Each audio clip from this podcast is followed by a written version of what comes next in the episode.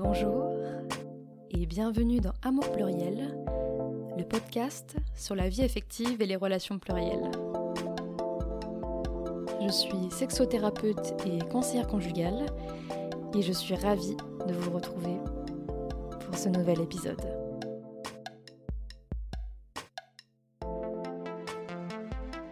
Si vous avez besoin d'être accompagné dans votre vie affective, vous pouvez me contacter sur mon site internet amourpluriel.com.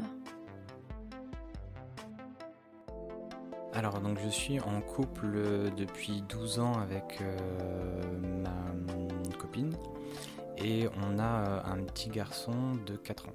Je n'ai pas une vision forcément hiérarchique euh, des hum, relations, je donne pas forcément de j'attribue pas forcément de valeurs différentes aux personnes mais notre situation comme on on a un bien ensemble, on a un enfant ensemble, on vit ensemble, fait que bah, forcément je passe plus de temps avec cette personne, donc cette personne a plus euh, d'importance euh, dans ma vie.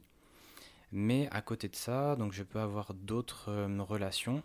Et là, récemment, j'ai commencé une nouvelle relation avec quelqu'un qui correspond bien, je vais pas dire à ma recherche, mais on est sur la même longueur d'onde. Elle se considère aussi comme non exclusive.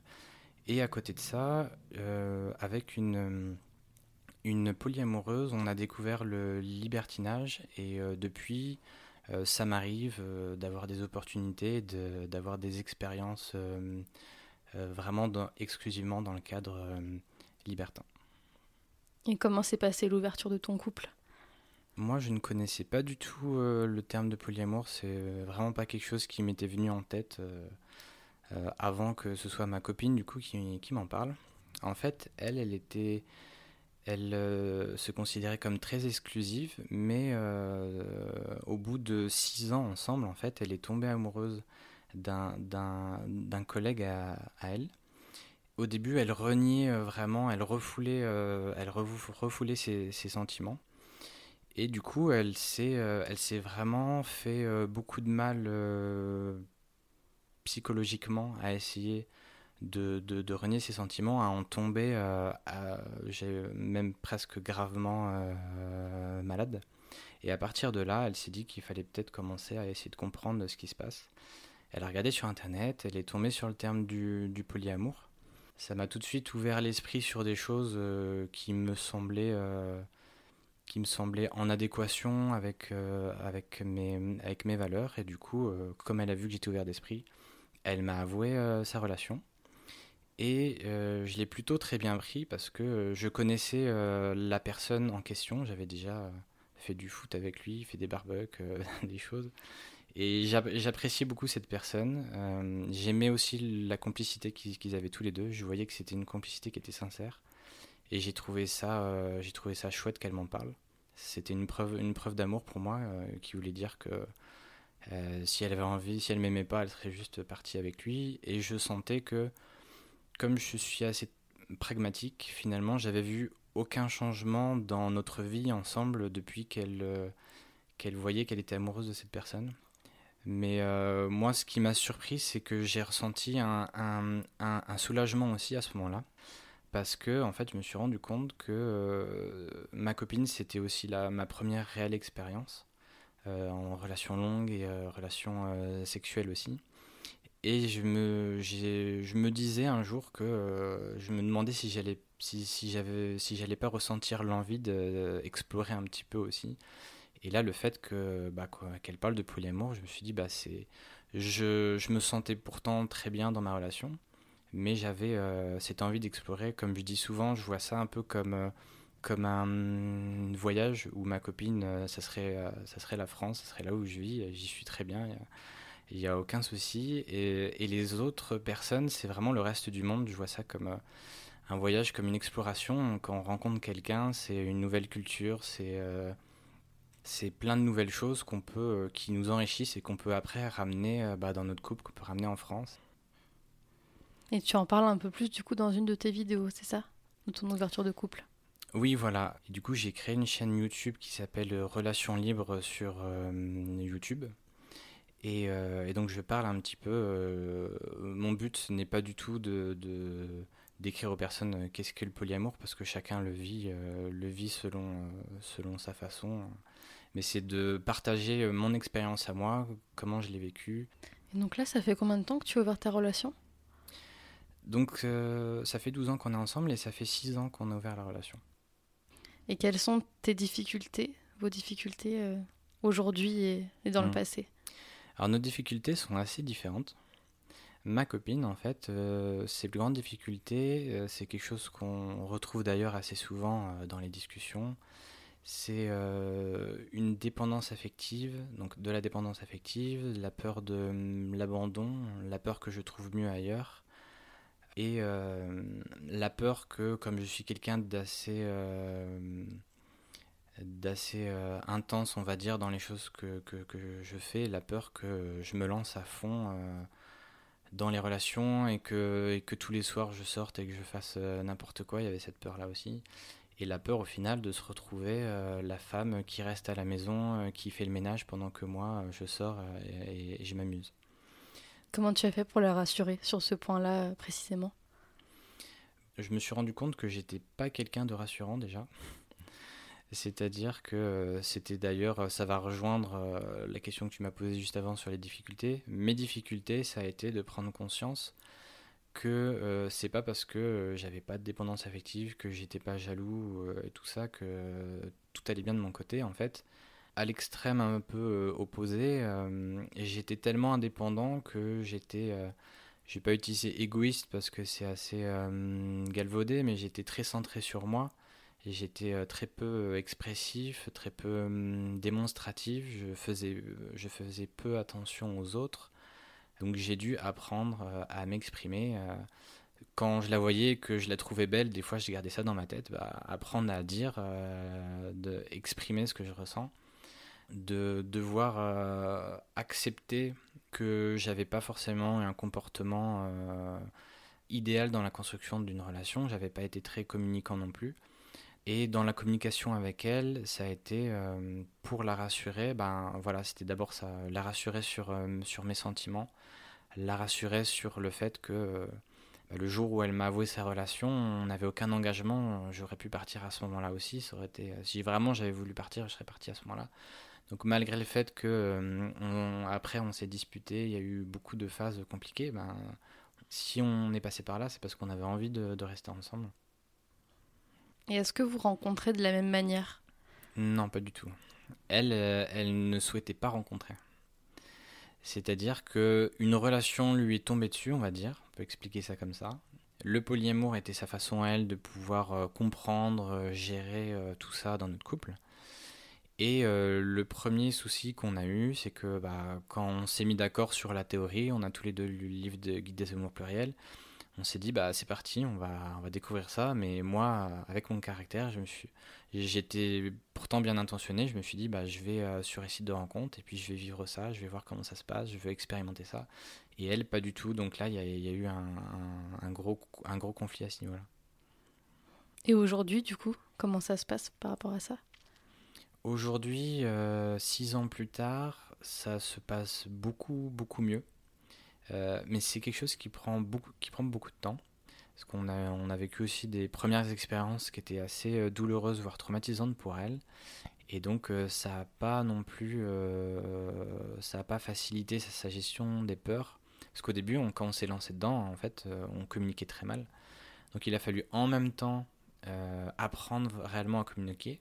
Il a fallu qu'on règle nos problèmes des six dernières années qu'on n'avait pas réglés parce que on communiquait peu, on n'avait pas de dispute. Donc du coup, quand même, plus il y a eu de l'expérience, plus elle, elle a été fragilisée. Est-ce qu'on peut le résumer comme ça? Euh, non, je, pense qu'elle s'est fragilisée euh, surtout dès la première euh, relation. Il y a eu vraiment le premier choc. Le premier choc avec la première rencontre où toutes les peurs ont émergé euh, d'un coup, où on n'avait euh, aucune, euh, on n'était pas du tout prêt à gérer ce genre de choses. J'étais pas du tout prêt à gérer d'un côté deux personnes qui ont besoin, qui avaient besoin d'être assurées, qui, qui avaient peur d'apprendre à communiquer. Donc c'est surtout la première relation qui nous a fragilisés. Toutes les relations derrière, c'était plutôt essayer un petit peu de rattraper toutes les erreurs, toutes les souffrances, toutes les peurs qui avaient émergé à la première rencontre.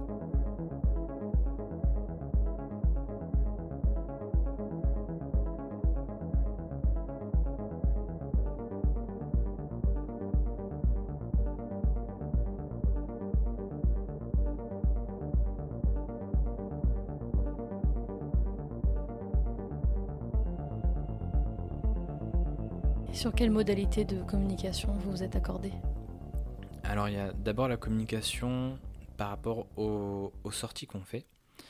Donc euh, on est passé un peu par toutes les étapes. Soit on se dit rien, soit, soit on se dit tout. Maintenant, on en parle exactement comme on parlerait d'une soirée avec euh, des amis ou de la famille. Euh, c'est-à-dire qu'on va dire les choses intéressantes qui sont passées pendant la soirée. Et si la personne euh, a besoin d'en savoir plus, elle, pose, euh, elle va poser des, questions tout simplement. Et à côté de ça, la communication entre nous, on a dû vraiment apprendre à, communiquer. On avait euh, pas mal de soucis à ce niveau-là. Puisque finalement, avec le temps, elle s'était un peu effacée dans la relation. J'avais pris plus de place dans le couple. Elle a dû apprendre, elle, à s'affirmer. Moi, j'ai dû apprendre à lui laisser de la place. C'est-à-dire qu'on pouvait arriver devant deux restos euh, pendant des années, se poser la question euh, où on va. Elle, elle voulait aller à un et moi à l'autre. Et finalement, elle est toujours au même parce que parce qu'elle est sympa. Elle dit bah viens, on va au tien, il n'y a pas de souci. Et moi, j'étais pas assez attentif. Et les modalités de communication, ça a été euh, les, les, les, accords Toltec que je trouve que je trouve assez intéressants. On a mis en place pas mal de choses. On a regardé des vidéos sur la communication non violente, sur comment apprendre à, se, à se disputer, quel ton employer, ne pas prendre les choses personnellement, ne pas interpréter. Et en fait, la plus grosse difficulté, le, le, plus, le plus gros challenge en communication, ça a été de ne pas se projeter et de ne pas interpréter le comportement des autres. Parce qu'on a tendance à se projeter en fonction de nos croyances et, et comme on ne comprend pas le comportement de l'autre, nous, on a passé beaucoup de temps à essayer de se comprendre et on s'est rendu compte que c'était une, grosse cause de souffrance d'essayer de se comprendre. Oui, donc le, le, le, point le plus important pour nous dans la communication, on a, on a fixé euh, une règle en fait pour éviter euh, qu'elle n'interprète euh, mes comportements qu'elle ne comprend pas forcément. C'est que de partir du principe que tout va bien dans la relation, du moment que je n'exprime pas euh, qu'il y a un malaise ou qu'il y a une gêne. Parce que des fois, elle, interprétait un comportement comme, euh, comme un problème par rapport à, ses propres croyances, à ses peurs, et elle, euh, pensait que j'agissais d'une certaine façon, et c'était, je le pensais pas, je le vivais pas du tout de la même manière. Donc on s'est dit que qu'elle part du principe que, que, tout va bien dans la relation, et je suis quelqu'un de très honnête et transparent, donc s'il y a quelque chose qui me gêne, s'il y a quelque chose qui ne va pas, je viendrai euh, lui en parler. Et si vraiment elle ressent quand même qu'il y a quelque chose qui ne va pas, bah, elle, me pose, euh, elle me pose la question. Mais euh, elle essaye de ne pas interpréter et de garder ses pensées pour elle. Et comment se sont passées les premières rencontres hors de ta relation? Alors la première rencontre a été très très dure. J'ai eu un très gros feeling avec une personne et quand je lui ai dit que j'étais non exclusive et que j'étais en couple, elle l'a très mal pris, mais en même temps, on s'entendait tellement bien qu'elle a voulu euh, qu'elle a voulu qu'on se rencontre. Mais elle comprenait pas du tout le polyamour. Finalement, on voulait se voir en tant qu'amis, mais on a, on a commencé à avoir des sentiments l'un pour l'autre. On n'était pas du tout prêt avec ma copine non plus. On a beaucoup souffert dans, dans la gestion de, de, de, cette relation. On avait tous des bonnes intentions, mais on s'est tous retrouvés dans des situations qui étaient ingérables pour nous. Quand je suis en intimité avec quelqu'un, d'avoir euh, l'autre personne qui, qui, appelle et qui a, qui a besoin que je sois là pour elle et en même temps l'autre personne a aussi un besoin que, que, je sois, que, je sois, que je sois présent avec elle et j'arrivais pas à gérer les deux et ça a été, ça a été très compliqué. Suite à, suite à cette relation, du coup, j'ai eu pas mal de, de relations beaucoup plus simples, mais j'ai surtout eu une relation assez longue d'un an et demi qui m'a vraiment changé. Euh, c'est la relation qui m'a vraiment fait souffrir pour la première fois euh, depuis longtemps, même pour la première fois, et du coup qui m'a appris euh, beaucoup de choses, et notamment sur euh, la gestion des attentes. Alors j'en parle aussi dans, dans, une vidéo sur ma chaîne parce que c'est un sujet très important pour moi. Mais pour expliquer ce qui s'est passé rapidement en fait, on est sortis ensemble les premiers mois. On, est devenu, on est devenu intime, donc on s'embrassait, mais on n'avait pas de relation sexuelle ensemble. Mais un jour, en fait, elle m'a exprimé son désir pour la première fois qu'on couche ensemble. Donc elle voulait, elle voulait, elle voulait qu'on se voit, que je vienne dormir chez elle. Et, et il s'est passé, il, y a, il y a deux fois en fait, où on avait organisé une rencontre où elle devait s'absenter pendant plusieurs semaines avant. Et à chaque fois, en fait, euh, pendant ce laps de temps, soit elle rencontrait quelqu'un, soit à la dernière minute, euh, elle, euh, elle, a, annulé la soirée au, dernier moment. Je me sentais vulnérable, je me sentais rejeté, j'avais honte. À partir de là, en fait, j'avais pas envie de lui en vouloir à elle et d'essayer de me responsabiliser au maximum des souffrances que, que, je, que je ressentais. Et en fait, je me suis rendu compte que je, n'avais pas vraiment de légitimité à avoir d'attente qu'on couche ensemble. C'est juste quelque chose qu'on avait projeté de faire. Donc j'ai commencé à développer un état d'esprit dans mes rencontres où je me disais euh, c'est peut-être euh, la seule fois ou la dernière fois que je vais voir cette personne. Donc je vais profiter au maximum de cette relation. Je vais profiter de l'instant présent sans me poser des questions sur qu'est-ce que je devrais faire comment je devrais aborder cette personne, euh, qu'est-ce qui va se passer ensuite. Vraiment de profiter juste de, l'instant, ce qui m'a permis de, aussi de oser faire des choses que je n'ose pas d'habitude. Donc ça t'a fait découvrir ce, entre ce pouvoir du moment présent et, euh, et de ne pas être dans la projection d'un après. Et que si cet après, il arrive, bah c'est magnifique. Enfin, ça mm. peut être euh, oui, très beau. Oui, est-ce que ça te donne pas aussi une indépendance, toi, affective, plus grande? Euh, oui, quand je me suis rendu compte que euh, j'avais l'attente qu'on couchait avec cette personne, mais que finalement j'avais passé des mois avec elle à être à sortir. on a même dormi ensemble dans le même lit, peut-être à cinq ou six reprises sans qu'il se passe rien, sans qu'on ait de relations sexuelles. Et j'avais passé, passé une super soirée, j'avais passé une super nuit parce que j'avais aucune attente de coucher avec. Mais c'est seulement au moment où j'ai développé cette attente que je commençais à souffrir. Donc je me suis rendu compte qu'il fallait que je fasse très attention à essayer d'être conscient de mes attentes, à essayer de comprendre euh, quelle en était la cause, pourquoi j'avais ces attentes, et que essayer de, de, comprendre et de, de, de vivre sans.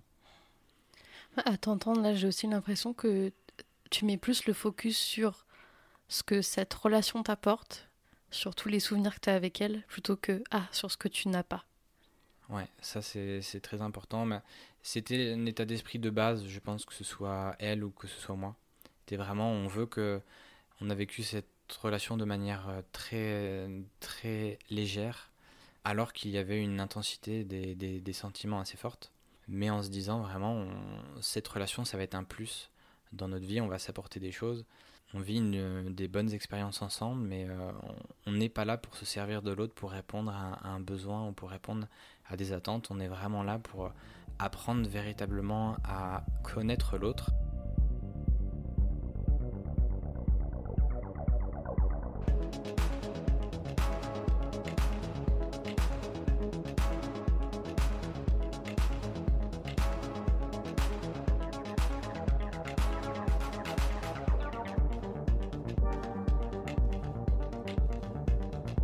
toi et ta copine, vous avez un fils de 4 ans.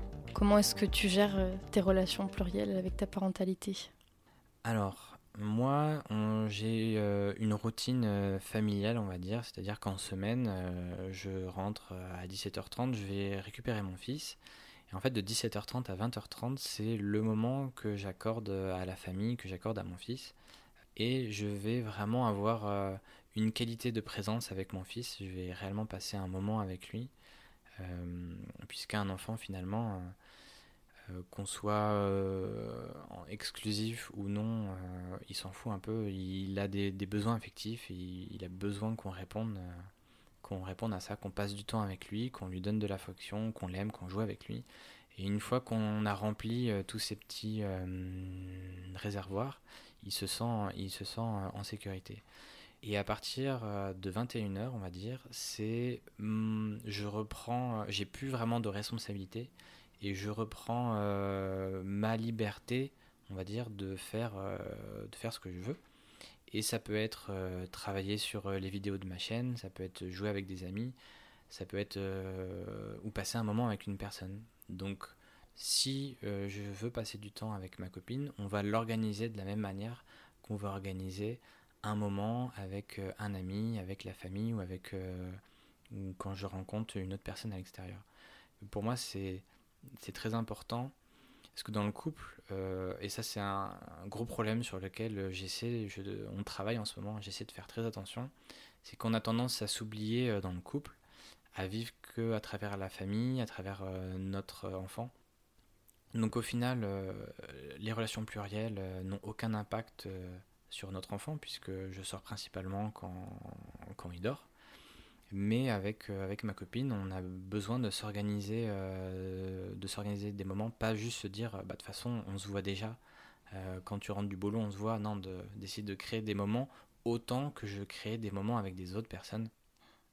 Donc oui, pour nous, on n'a pas l'impression que les, amours pluriels changent quelque chose dans notre vie, parce que finalement, euh, quand j'ai mon moment à moi, que je le passe pour faire du sport, que je le passe avec un ami ou que je le passe avec une femme, ça change pas grand-chose. Ça n'a aucun impact sur, euh, sur notre vie, sur notre couple, sur la vie à, ma copine.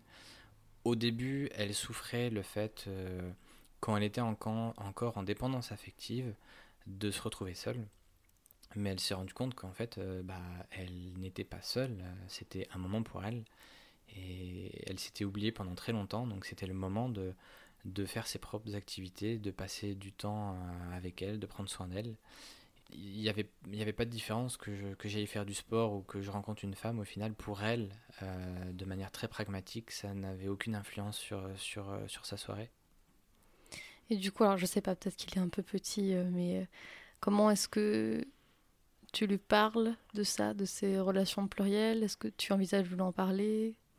On lui en a pas parlé, c'est quelque chose. Euh, j'ai l'impression qu'il a des années-lumière de, de s'intéresser ou de comprendre à ce genre de choses. Il est vraiment dans son monde. Euh, et euh, on ne s'est pas posé de, questions sur comment on allait lui en parler ou pas. Moi, je me fie, donc j'ai pas d'expérience là-dessus. Je me fie à l'expérience de, de Françoise Saint-Père, donc dans son livre de Guide des amours pluriels, qui elle a eu cette expérience et finalement d'après ce qu'elle disait, les enfants euh, voient assez simplement que euh, bah, le papa et la maman ont, ont, des amis, ont des amoureux, ont des amoureuses, de la même manière qu'ils ont, qu'ils ont des amis, pour eux, ça leur paraît normal, et du moment que qu'ils sont encore une fois dans un bon équilibre, euh, bah, ils se posent pas plus, ils se posent pas plus de questions. Hmm. Donc du coup, tu penses que vous allez lui en parler naturellement si jamais ça se présente? Oui, voilà. Nous, on essaie de, de ne pas mentir à notre fils mais on ne va pas chercher non plus à rentrer dans des grandes euh, discussions alors que ça l'intéresse pas. Et si tu étais face à quelqu'un qui a envie d'ouvrir son couple, qu'est-ce que tu te dirais Qu'est-ce que tu lui conseillerais? Je conseille aux gens de lire le guide des amours pluriels. Ça leur permet d'avoir, euh, de partir sur des bonnes bases, de, de chacun avoir euh, les mêmes informations, la même théorie sur le polyamour, de, de, parler avec le même euh, vocabulaire et de discuter entre eux de leur interprétation. Nous, ça a été un problème qu'on a eu dans notre couple. Au final, on l'a, on peut, on l'a interprété le polyamour de manière différente et on aurait dû, euh, on aurait dû aussi en parler avant de, avant de se lancer. Donc la première chose, c'est de bien, bien s'informer sur la théorie, en, en discuter ensemble et ensuite euh, travailler sur sa communication de couple. Euh, comment est-ce qu'on communique, euh, la communication non violente, comment est-ce qu'on va gérer une dispute même si on n'en a jamais eu, comment est-ce que ça peut se passer, comment on va réagir à ça, et de faire attention aux accords Toltec, de pas, de pas, de ne pas interpréter, d'essayer d'être, d'utiliser le jeu et d'utiliser, de pas utiliser le tu, donc de pas dire tu penses euh, ça, tu fais ça, mais je ressens que. Euh, parce que des fois, euh, c'est des plus gros sujets de dispute, c'est qu'on va se sentir agressé par son partenaire, on sera sur la défensive. Et donc c'est important d'utiliser le bon ton, d'utiliser les bons termes. La dernière chose que, que je conseille, c'est de ne pas avoir une perception négative des émotions qu'ils vont ressentir. C'est-à-dire qu'ils vont ressentir de la jalousie, ils vont ressentir de la peur, il y a pas mal de choses qui vont se passer, ils vont souffrir. Ils vont se rendre compte que ces peurs, ce ne sont que, que des informations qui, euh, qui vont les aider à peut-être à guérir euh, des, des, des, blessures qu'ils ont eues, euh, qui sont peut-être antérieures à, à, cette, à cette relation-là. Et que finalement, de la même manière que si demain on veut, on veut courir un marathon, on a beau passer des mois et des années à travailler sur, sur la théorie de comment courir, euh, ça nous servira pas, ça nous servira pas à grand chose. On a besoin de se confronter à l'effort, on a besoin que les muscles, que les fibres euh, musculaires se cassent pour que le corps s'adapte à ce nouvel effort. L'ouverture à la non-exclusivité, ça fait, ça nous fait face à des habitudes nouvelles. On va devoir se, se, déconstruire de schémas et en fait, on va fournir un, on va fournir un effort, on va construire de nouveaux chemins neuronaux, de nouvelles habitudes. On va devoir, euh, on va devoir renforcer ces nouveaux chemins neuronaux. Et de la même manière que quand on court et qu'on a fini de courir et qu'on a bien transpiré et qu'on a des courbatures, on se dit euh, voilà, je suis, je suis content, j'ai fourni un bel effort. Et en même temps, avec ce que tu dis par rapport à la CNV, euh, c'est vrai que c'est important. Enfin, moi, je trouve là où c'est le, le plus bénéfique, c'est de s'épargner de la violence en fait. Ouais. Parce que ça remue vraiment des choses très très profondes. Euh, ça met, enfin en tout cas moi, le début, ça m'a mise hors de moi mmh. pour des mmh. petits détails qui maintenant euh, me passent complètement au-dessus de la tête. Mais euh, on peut pas s'éviter ça, je pense. C'est compliqué de s'éviter des émotions très fortes. Mais effectivement, travailler sur la communication, c'est déjà amortir des blessures euh, de confiance euh, énormes, quoi. Est-ce que tu as un message à transmettre aux personnes qui nous écoutent? Le message que j'ai à transmettre, ça serait de, de, profiter de, cette, de cet élan dans lequel ils sont de, de déconstruction euh, des schémas, des croyances et des habitudes. Vraiment, ce que je conseille, c'est de expérimenter vraiment par, par soi-même euh, d'essayer de, bien avoir conscience de, de, ses valeurs, de ce qu'on aime, de ce qu'on a besoin, et de, de d'essayer de, comprendre qu'est-ce qui nous convient dans notre mode de vie, et de ne pas chercher euh, forcément à correspondre à un schéma, un modèle, essayer au maximum de se mettre euh, des étiquettes qui vont nous enfermer, nous, dans des comportements et qui vont, qui vont conditionner euh, le regard et les relations qu'on va avoir avec les autres.